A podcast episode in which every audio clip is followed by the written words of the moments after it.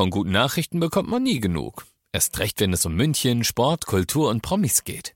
Lesen Sie selbst gute Nachrichten. Heute in der Abendzeitung und auf abendzeitung.de. Abendzeitung. Die ist gut.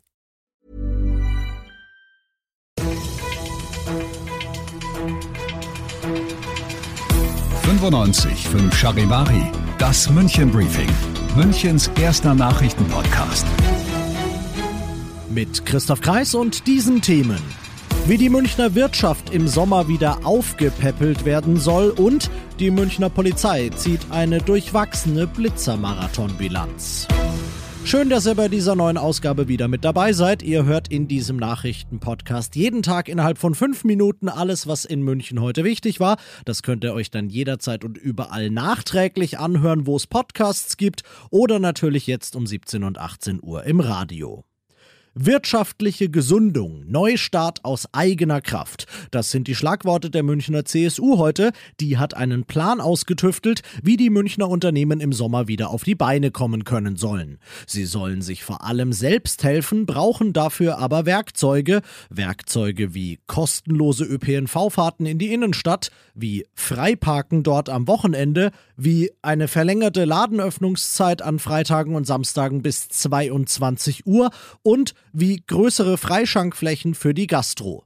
Was davon letztlich machbar ist, das wird wie immer eine Frage des Geldes und des politischen Willens sein, aber so an und für sich finde ich das alles gut. Ich hätte die Vorschläge nur lieber schon vor Corona gehabt. Von gestern früh um sechs bis heute früh um sechs wurde in München geblitzt, was das Zeug gehalten hat. Der alljährliche Blitzermarathon der Polizei war mal wieder fällig. Böse Zungen behaupten ja hartnäckig, dass der nur dazu da ist, um schön Knöllchen verteilen zu können.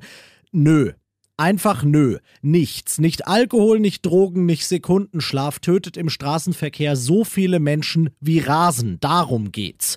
Deshalb wird der Blitzermarathon ja auch angekündigt, um zu sensibilisieren. Hat das jetzt geklappt, ist die Frage. Michael Marienwald von der Münchner Polizei zieht Bilanz. Wir hatten hier mehr als 100 Polizeibeamte über den Tag verteilt extra im Einsatz, die Geschwindigkeitskontrollen im Stadtgebiet und auch im Landkreis München durchgeführt haben und haben insgesamt 755 Geschwindigkeitsverstöße festgestellt und auch beanstandet über 750 Mal in nur 24 Stunden. Trotz Vorwarnung. Finde ich saftig.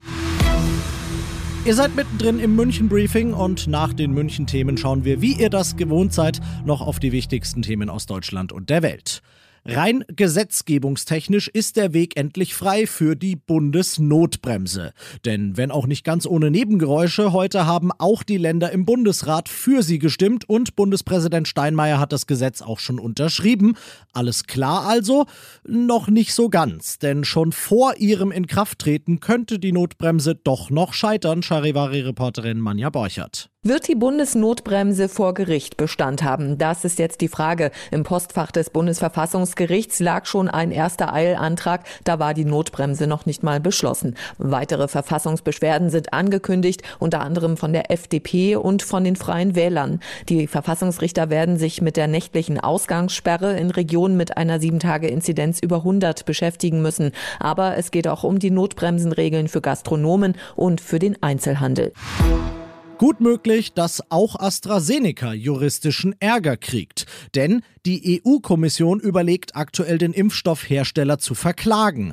Und zwar, weil der ja schon in der Vergangenheit eigenmächtig weniger Impfstoff geliefert hatte, als vereinbart war und das auch nochmal vorhat. Aus Brüssel Charivari-Korrespondentin Sarah Geiser-D. Ursprünglich hatte AstraZeneca den EU-Staaten zugesagt, im ersten Quartal dieses Jahres 120 Millionen Impfdosen zu liefern. Tatsächlich ist dann aber nur ein Viertel davon angekommen. Und auch für das zweite Quartal will der Pharmakonzern der EU nur weniger als die Hälfte der vereinbarten 180 Millionen Dosen liefern. Die EU-Kommission hat deshalb schon ein Schlichtungsverfahren mit AstraZeneca eingeleitet. Eine Klage wäre der nächste Schritt. Von Diplomaten hier in Brüssel heißt es, die EU-Staaten wollten bis Ende der Woche prüfen, ob geklagt werden soll. Und das noch zum Schluss.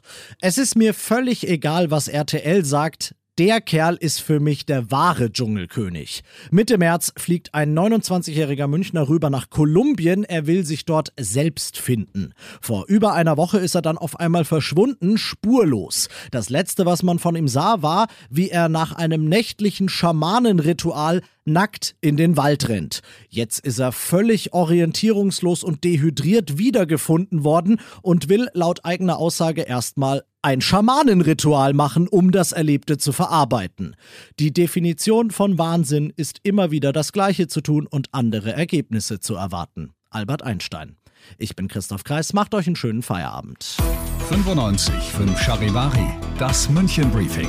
Diesen Podcast jetzt abonnieren bei Spotify, iTunes, Alexa und charivari.de. Für das tägliche München Update zum Feierabend. Ohne Stress, jeden Tag auf euer Handy.